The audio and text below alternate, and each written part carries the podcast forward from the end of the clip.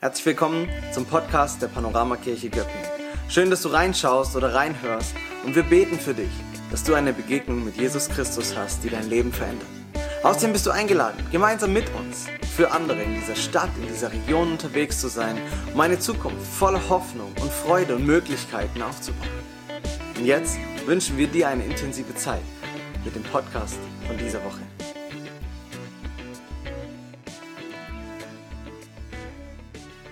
Heute möchte ich über was sprechen, das wahrscheinlich bei den meisten von uns äh, ganz routinemäßig in unserem Alltag integriert ist.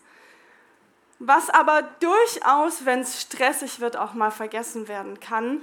Ähm, wir können es ganz unterschiedlich gestalten. Wir können es alleine tun oder in einer Gruppe. Wir können uns Zeit dafür nehmen oder auch mal schnell to go, wenn wir gerade auf dem Sprung sind.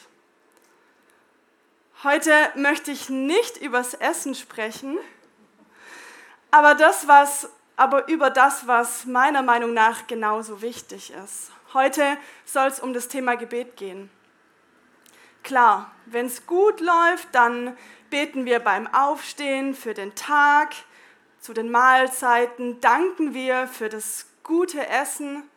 Am Abend bitten wir um eine gute Nacht und wenn jemand Geburtstag hat, dann bitten wir Gott um seinen Segen für diese Person.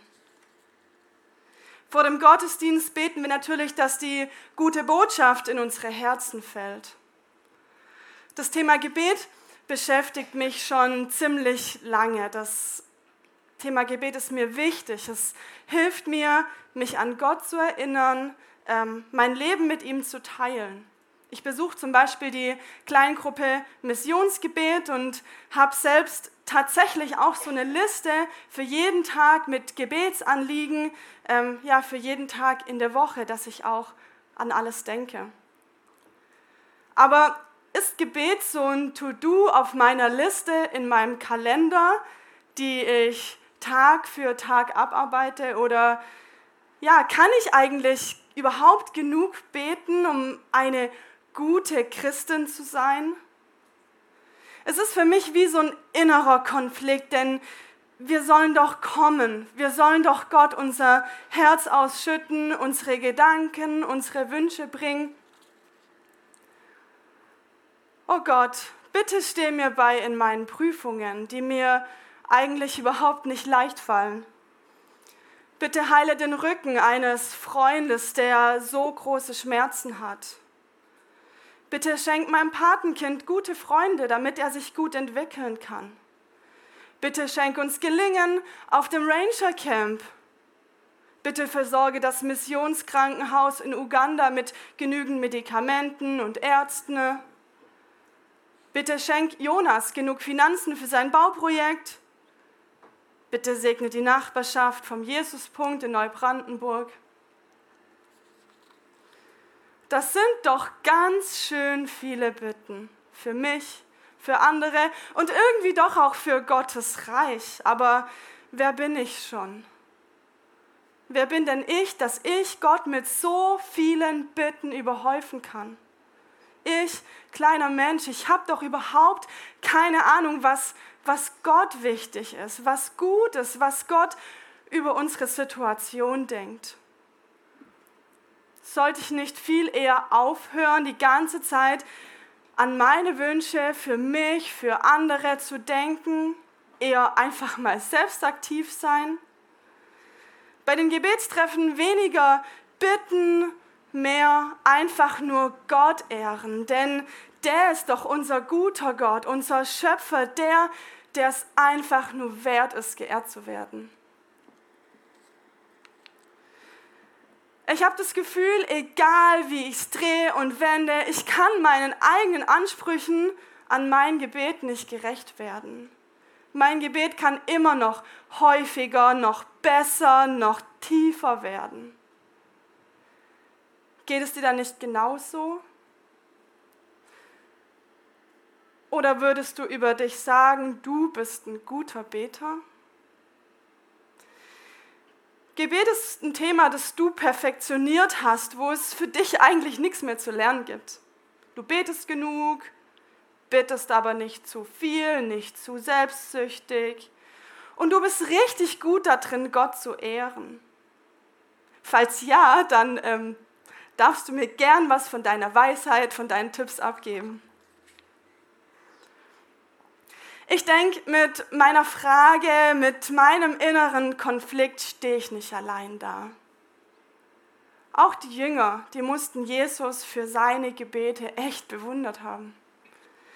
Ich glaube, ein richtiges Gebet ist irgendwie auch für Unbeteiligte, für Außenstehende inspirierend, begeisternd, ermutigend. Nicht ohne Grund baten die Jünger Jesus darum, ihnen zu zeigen, wie man richtig betet. Jesus Antwort auf die Frage war das Vaterunser. Das Vaterunser gibt uns eigentlich eine ziemlich gute Struktur, wie wir unser Gebet aufbauen können. Spannend finde ich aber, dass Jesus dass es Jesus um noch so viel mehr ging, als ein Schema an die Hand zu geben, mit einer Ausgewogenheit an Gott ehren, danken, bitten. Jesus macht mit dem Vater unser keinen Punkt. Es war ihm wichtig, seinen Jüngern noch was Tieferes mitzugeben. Das zeigt uns, dass das Vater unser also nicht das Optimum, sondern das Minimum ist. Was beim Gebet besonders wichtig ist, erklärt Jesus anhand eines Gleichnisses in Lukas Kapitel 11, die Verse 5 bis 10. Weiter sagte Jesus zu seinen Jüngern, angenommen, einer von euch hat einen Freund. Mitten in der Nacht sucht er ihn auf und sagt zu ihm, bitte, leih mir doch drei Brote. Ein Freund von mir hat auf der Reise bei mir Halt gemacht und ich habe nichts, was ich ihm anbieten könnte. Und angenommen, der, den er um Brot bittet, ruft dann von drinnen, lass mich in Ruhe, die Tür ist schon abgeschlossen und meine Kinder sind und ich sind längst im Bett. Ich kann jetzt nicht aufstehen und dir etwas geben. Ich sage euch, er wird es schließlich doch tun. Und wenn nicht deshalb, weil der andere mit ihm befreundet ist, dann doch bestimmt, weil er ihm keine Ruhe lässt. Er wird aufstehen und ihm alles geben, was er braucht. Darum sage ich euch, bittet und es wird euch gegeben. Sucht und ihr werdet finden. Klopft an und es wird euch geöffnet. Denn jeder, der bittet, empfängt. Und wer sucht, findet, und wer anklopft, dem wird geöffnet. Jesus erzählte dieses Gleichnis in einem Land, in dem die Freundschaft viel galt. Und dieser Freund, der an der Tür geklopft hat, der war echt in Not. Ich meine, damals war das kein leichtfertiges Ding, wenn ein Freund seinem Gast kein Essen gehabt hätte oder wenn der andere Freund seinen Freund nicht reingelassen hätte. Dann hätte sich das sicher im Dorf rumgesprochen und das hätte echte Konsequenzen gehabt. Jesus hat das Gleichnis erzählt, weil er unterstreichen möchte, dass es nicht darum geht, das Vater unser in seiner perfekten Wortwahl herunterzurattern, Jesus im Gebet zu zitieren, sondern es geht ihm darum, dass es wichtig ist, entschlossen zu beten.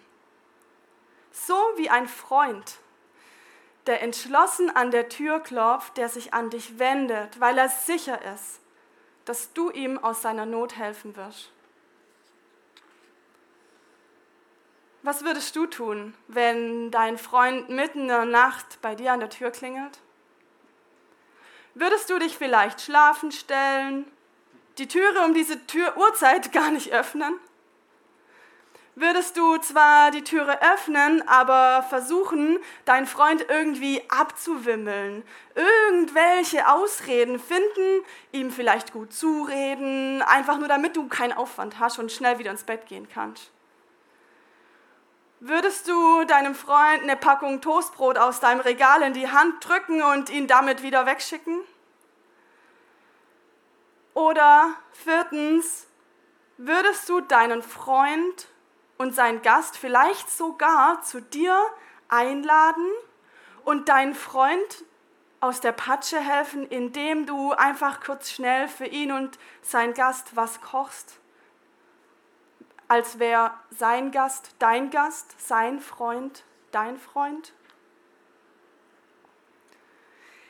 Egal welche dieser Varianten deine Variante wäre, ich bin mir sicher, dass wenn dein guter Freund an deiner Türe steht und dich in seiner Not aufsucht, dann würdest du ihm die Türe öffnen. Du würdest ihm mit deinen Möglichkeiten helfen. Natürlich gemäß deines Müdigkeitslevels, versteht sich. Und so wie ich mir sicher bin, dass niemand von euch seinen Freund ignorieren würde, so, könnte, so konnte sich damals niemand vorstellen, dass ähm, ein Freund sich so verhalten würde. Und weißt du was? Jesus selbst nennt uns seine Freunde. Er hat mal gesagt, niemand liebt seine Freunde mehr als der, der sein Leben für sie hergibt. Das steht in Johannes Kapitel 15, Vers 13. Und Freundschaft erträgt doch auch Unangenehmes für seine Freunde geht man doch gerne auch mal eine extra Meile, weil man möchte, dass es diesen Menschen gut geht, diese Menschen, diesen Menschen, den man liebt. Und wenn ich mich doch bei meinen menschlichen Freunden darauf verlassen kann, dass sie mir helfen werden, wie viel mehr können wir darauf vertrauen, dass Gott sich für uns einsetzen wird? Wisst ihr, dieses Gleichnis legt keinen Wert auf Nettigkeit im Gebet. Der Akzent legt darauf, dass, dass wir uns Gott mit einer Haltung nähern sollen, die sich nicht abschrecken lässt. Es soll dazu ermutigen, entschlossen, voller Zuversicht, ganz eindringlich zu beten, nicht aufzugeben, in der Erwartung, dass Gott positiv auf unsere Bitten reagieren wird. Entschlossen beten bedeutet, du solltest auch meinen, was du sagst. Und du solltest es auch meinen, wie du es sagst. Und wenn dir was wirklich wichtig ist, willst du doch beharrlich an einem Thema dranbleiben, bis Gott dein Gebet erhört. Und weißt du was, du darfst immer zu Gott kommen auch nach einer Enttäuschung, auch nach deinem Fehlverhalten. Da braucht es keinen Vertrauensvorschuss. Du darfst Gott so richtig auf die Nerven gehen mit allen deinen Anliegen, die dir auf dein Herz drücken. Jesus sagt, denn jeder, der bittet, empfängt. Und wer sucht, findet. Und wer anklopft, dem wird geöffnet. Kannst du das wirklich glauben? Oder ist es für dich so ein netter Satz, der vielleicht als Ermutigung für andere ganz toll klingt, aber nicht so viel mit dir und deinem Leben zu tun hat? Vielleicht bist du ja sogar frustriert und wenn du in dich hineinhörst und ehrlich mit dir selbst bist, denkst du eigentlich, dass das, was du bisher erlebt hast, nicht das ist, dass Gott dir deine Bitten erfüllt. Macht dich das vielleicht unsicher? Und weißt, du weißt deshalb gar nicht, was du eigentlich überhaupt noch bitten sollst. Ich meine, du kannst ja gar nicht wissen, was Gott sich für deine Situation gedacht hat. Vielleicht führt das Ganze dann dazu, dass deine Gebete eher an der Oberfläche bleiben. Du dankst für das Essen, du betest für den Tag, aber alles darüber hinaus fühlt sich irgendwie abgehoben und unangemessen an. Mir geht es da ja ähnlich ich kann ja häufig nicht mal mein eigenes Leben überblicken. Ich bin schon herausgefordert mit meinen eigenen Entscheidungen, die ich treffen, Prioritäten, die ich in meinem Leben setzen muss. Ich habe doch keine Ahnung, was Gott so geplant hat mit mir und meinem Leben. In unserem Land. Oder gar, was für die Missionare gerade wichtig ist auf einem anderen Kontinenten. Und wenn ich an diese Fülle der vielen Möglichkeiten denke, wo Gott überall wirken kann, wer bin dann bitte ich, dass ich mir rausnehme, zum Beispiel von dem Konflikt auf meiner Arbeit zu erzählen? Oder dass ich herausgefordert bin, Termine so einzuteilen, dass ich meine Termine, meine Beziehungen, mein Haushalt, alles irgendwie unter, äh, in den Griff bekomme. Ich könnte mich doch auch einfach mal zusammenreißen, reifer sein, besser kommunizieren. Ich habe das doch irgendwie schon auch selbst in der Hand und ich, ich, muss, ich muss Gott doch nicht mit meinen Wünschen, mit meinen Problemen für mich oder für andere in den Ohren liegen. Außerdem, Gott ist doch kein Wunschautomat. Richtig, das ist er nicht. Wenn Jesus aber sagt, jeder, der bittet, empfängt, dann verspricht er uns, dass Gott unsere Wünsche so wichtig sind, dass er sie hört und dass er uns immer etwas Gutes geben wird. Und wenn unsere Bitte also nicht Gottes Willen entspricht, dann wird er uns eben was Besseres geben. In meinem, ba in meinem Fall bin ich im Gebet dran geblieben. Und Gott hat den Konflikt auf der Arbeit mit der schwierigen Kollegin nicht aufgelöst, sondern es gab immer wieder Themen, die schwierig mit ihr waren. Er hat mich aber auch stark gemacht, dass ich gelernt habe, gut zu kommunizieren und Heute schätzen sich meine Kollegen und sogar mein Teamleiter sehr für meine direkte, sachliche Kommunikation, wenn es mal nicht so läuft. Und sie fragen mich mittlerweile sogar um Rat, wenn sie selbst mal nicht weiter wissen.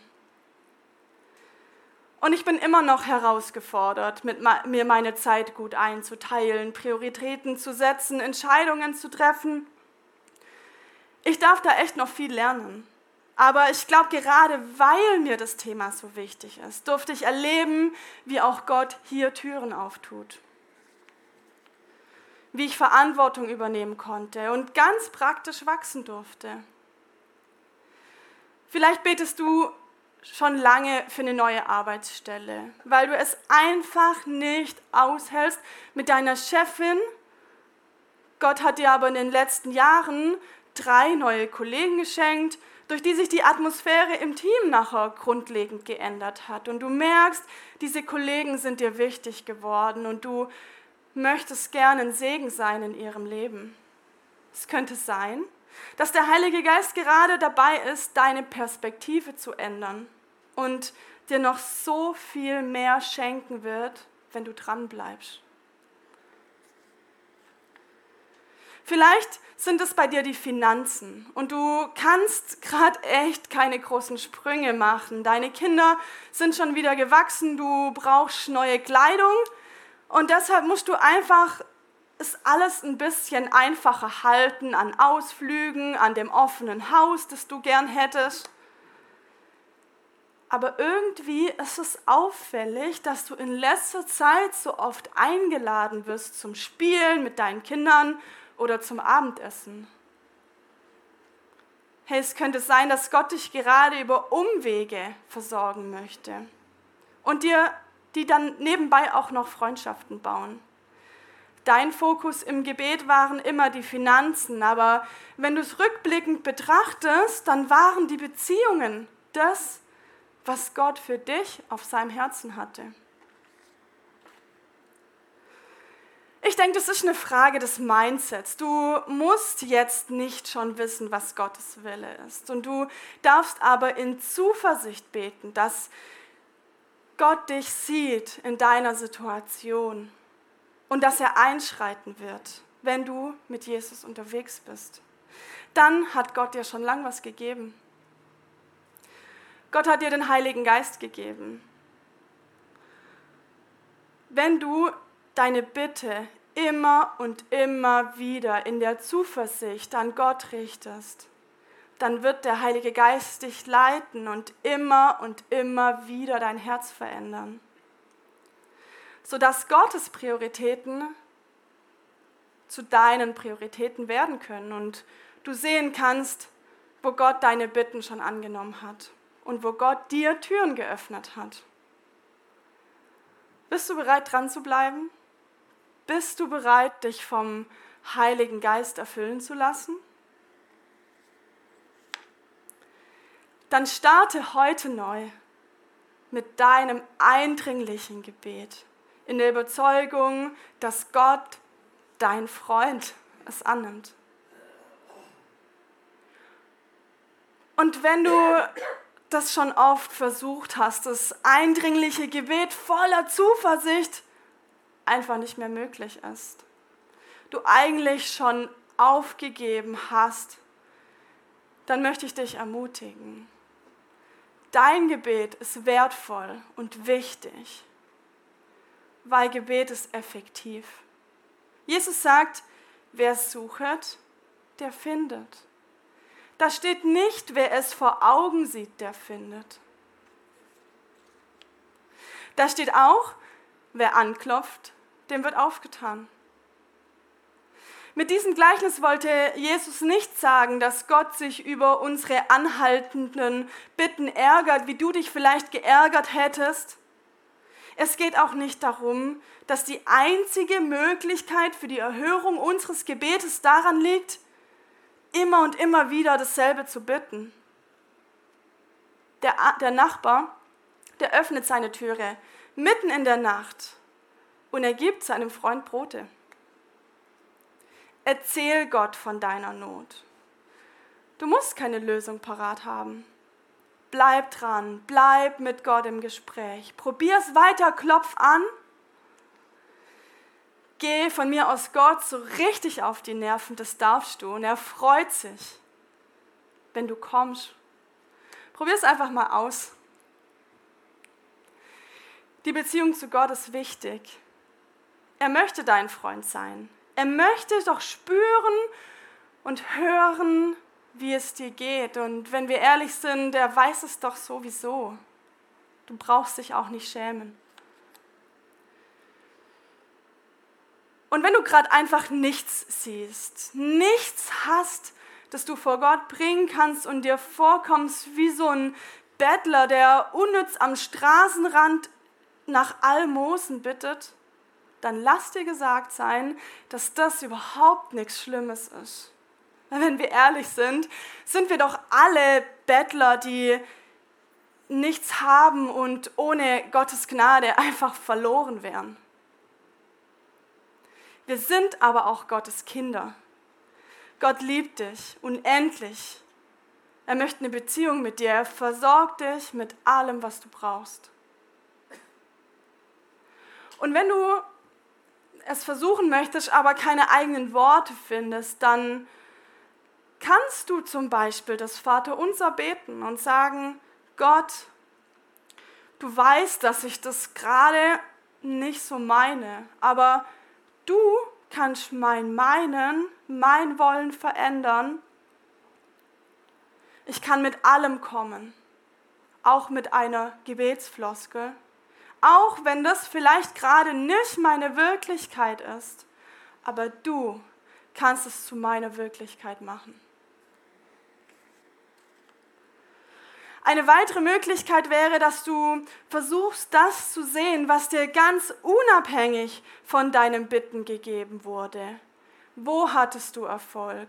Wo hast du Bewahrung erlebt? Oder richtig wertvolle Begegnungen gehabt mit Menschen, die echt was verändert haben für dich? Dankbarkeit verändert dein Herz und es macht dein Herz weich für den Heiligen Geist. Und wenn dir das gerade schwer fällt, für dich zu glauben, für dich zu beten, dann kannst du auch erstmal damit starten, für andere zu beten.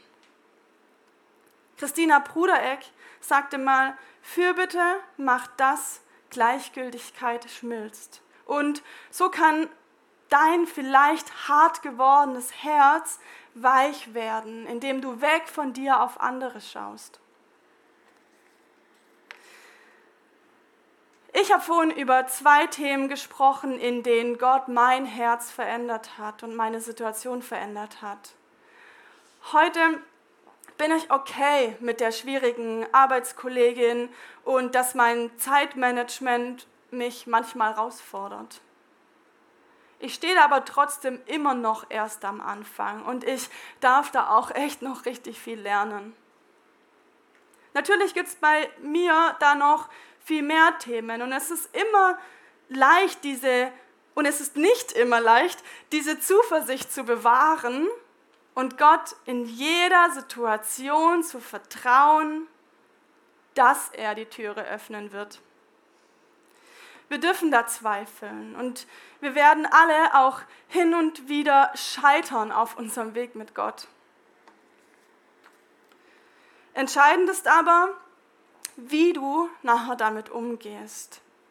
Lässt du dich entmutigen von einer Niederlage, weil du Gottes Wirken gerade nicht sehen kannst?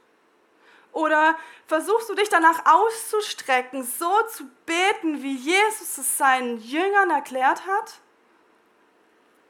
Ich glaube, es lohnt sich, denn Gott hat eine andere Perspektive auf dein Leben. Er möchte dir nah sein und durch den Heiligen Geist deine Situation verändern. Ich möchte jetzt drei konkrete Tipps mit auf den Weg geben. Vielleicht hilft dir das, ehrlich, zuversichtlich in deinem Alltag zu beten. Tipp 1. Halt es kurz und einfach. Du brauchst nicht plappern und du brauchst eine exorbitanten Sprüche aufsagen. Es kommt nicht darauf an, was du sagst, sondern es kommt darauf an, wie du es meinst. Tipp 2. Halte es ehrlich. Jesus musst du nichts vormachen. Er kennt dich. Er liebt dich. Er möchte dein Freund sein und dich in deiner Not begeistern, beistehen, begeistern auch. Tipp 3. Halte es am Laufen. Mach eine Gewohnheit draus.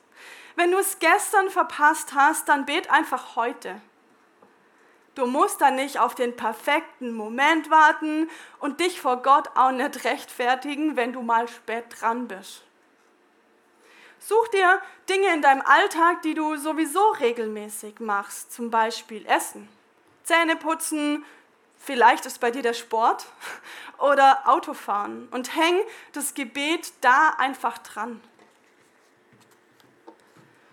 Und dann ist natürlich in Ordnung, wenn das Gebet dir erstmal wie ein To-Do auf deiner Liste vorkommt, die du Tag für Tag abarbeitest. Wichtig ist dabei, den Fokus nicht zu verlieren. Dass wir in Zuversicht beten wollten, weil Jesus unser Freund ist und weil der Heilige Geist unser Herz verändern möchte. Wenn wir versuchen, nach dieser Haltung zu streben, dann ist es tatsächlich möglich, genug zu beten, um ein guter Christ zu sein. Hier kommt es nämlich nicht auf die Menge an, sondern auf dein Herz. Denk doch mal kurz an deinem Platz drüber nach. Was ist gerade dein Thema? Was bewegt dich gerade? Was möchtest du mit Gott teilen? Gibt es was, worum du ihn bitten möchtest?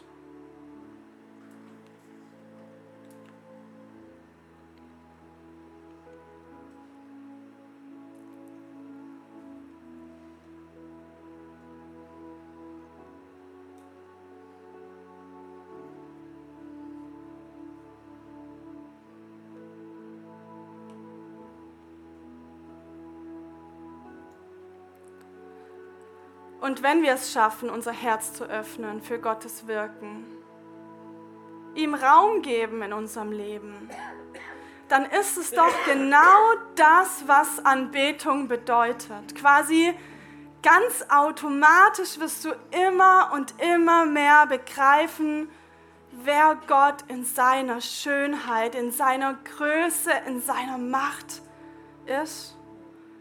Und du wirst ihn mit deinem Leben, in deiner Dankbarkeit ehren. Und wenn wir gut darin werden, dann werden wir weiterkommen darin. Wir werden sehr viel weniger abhängig werden von Menschen, von ihrer Meinung, von ihrem Ansehen und im festen Vertrauen auf Gott, bei Gott diesen Halt finden, den wir uns doch so oft von Menschen wünschen. Deshalb möchte ich mich an Jesus Gleichnis anschließen, dich nochmal ermutigen, warte nicht länger, sondern starte jetzt während des nächsten Songs in Zuversicht zu beten, Gott darum zu bitten, dir in deiner Not seine Herrlichkeit zu zeigen. Amen.